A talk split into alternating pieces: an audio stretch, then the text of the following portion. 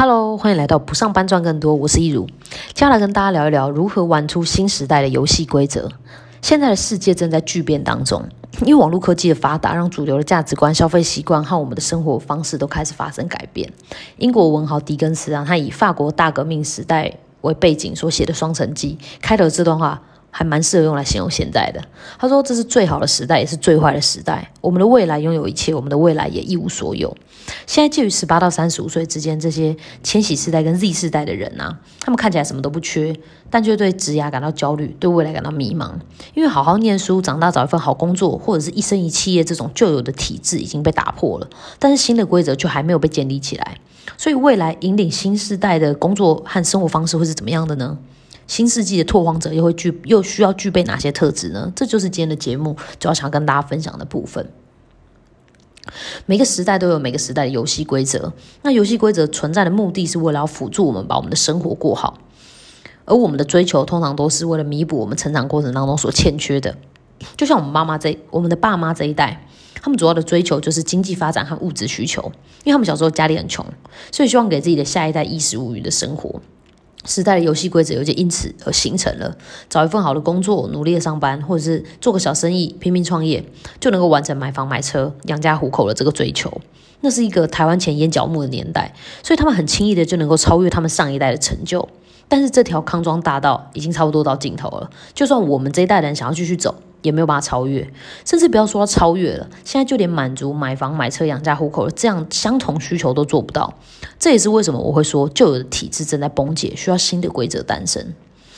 而且我们的追求其实也变得不同了，因为上一代所创造的经济奇迹，让我们这一代的人大多出生在物质生活相对优渥的环境里面，所以我们不会再愿意为了相同的追求而付出人生的所有。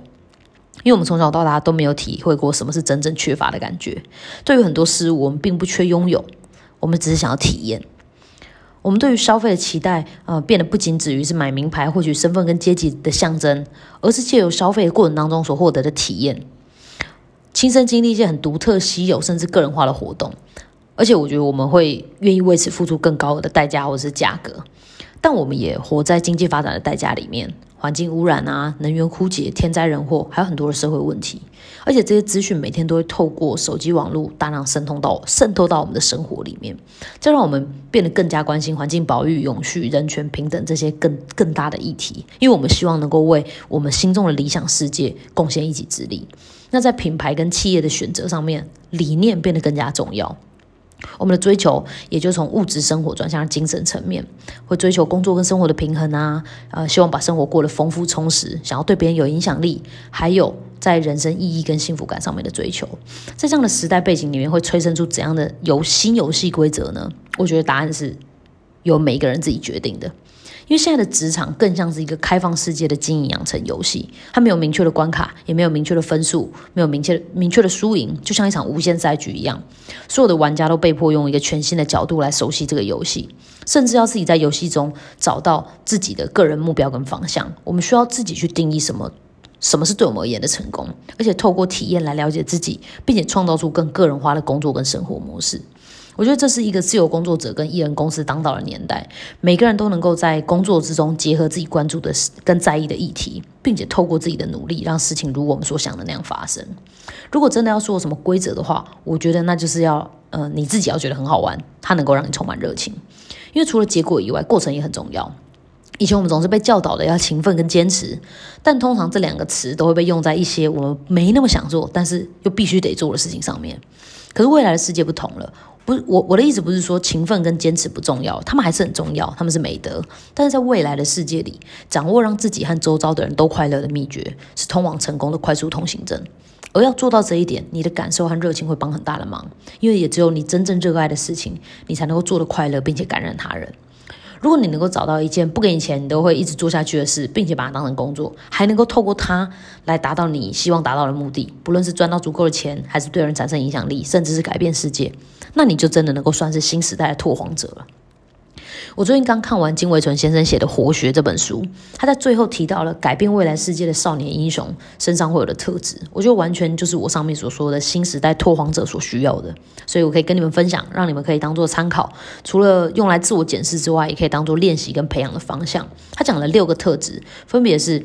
一、能够用敏锐的观察力和独立思考能力，避免受到环境的污染跟限制，致力于建立不同流俗的人生观和独立的人格。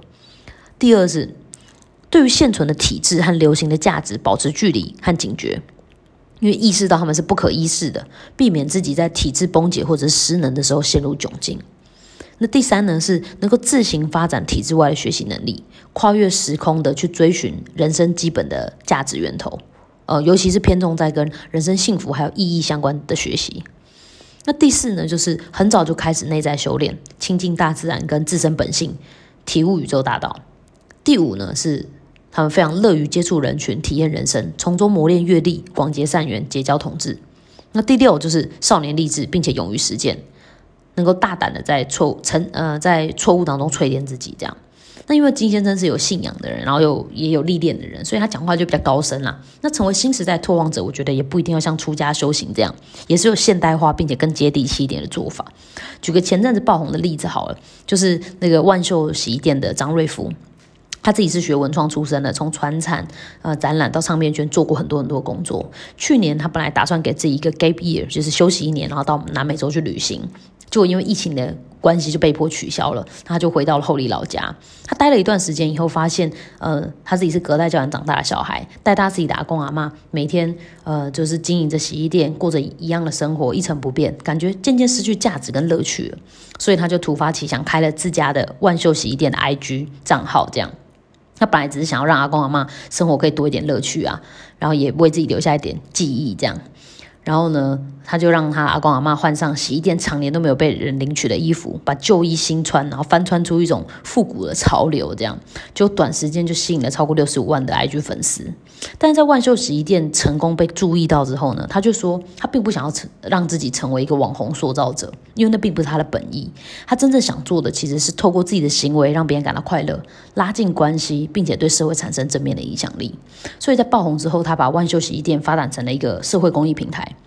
透过影响力来让大家关注时尚永续啊，就是也就是说，呃，不要一个人买很多件衣服，而是没被领取的衣服，诶，可以就是多转几手，让很多人去买同一件衣服。然后还有隔代沟通跟英法族生活的这些议题，我觉得他其实就是一个很典型的呃新时代拓荒者的例子。他很有理念，也很有想法，对人跟世界抱持的关怀，而且能够善用科技跟新平台来跟这个世界交流他的想法，呃，打打破一般人对工作的想法。所以，呃，我觉得他建构了一种新时代的工作跟生活模式，是一个还蛮值得效法的例子。那如果你们对于张瑞夫创立万秀洗衣店的故事有兴趣的话，我在十月十六号有邀请他来分享一场线上的讲座，主题是重新定义心脏的心，你的生活，打造属于你的新时代工作方式。想听的人可以到说明栏去。呃，填表单来登记，这其实是一场需要售票的线上讲座，只是因为我是活动的主办人，所以会有几张公关票的名额，但数量有限，所以会依据登记的顺序来决定名单。感兴趣感兴趣的人就赶快去登记喽。这次这样的活动其实算是每个月例行性的。呃，我每个月都会跟商周学院合办一场线下的主题讲座，邀请一些不同领域的人来分享。之前邀请过像是《翻滚吧三部曲》的林玉贤导演，最近奥运刚过嘛，就是呃。李志凯的故事很很激励人心，然后林玉贤就是陪伴他这一路的那个男人，这样。林玉信是他的教练，然后林玉贤是林玉信的弟弟，这样。然后呢，还有前职当职棒大联盟的投手郭宏志。跟经营那个全台湾最美的民宿天空的院子，结合了南投竹山文化跟住宿体验的小镇文创创办人何培军，跟电影听见歌在唱里面的体育老师的原型，就是原声童声合唱团的马彼得校长。其实还有很多其他知名的企业家或者是呃演演艺圈的人这样。不过现在因为疫情的关系，所以才把这个活动改成线上的形式。那我自己也还蛮期待听到张瑞夫的分享，我觉得应该可以带给我一些新的想法跟刺激。那当然，我也希望今天听到这集节目的你们都能够透过自我探索，再加上新科技的帮助，摸索出一条属于你们的道路。这样，那今天的节目就差不多到这边喽。希望今天的内容对你们有帮助。如果你们还想要了解其他行销策略，还有不上班赚更多跟把自己活好的秘密的话，欢迎按下订阅。我们下期节目再见喽，拜拜。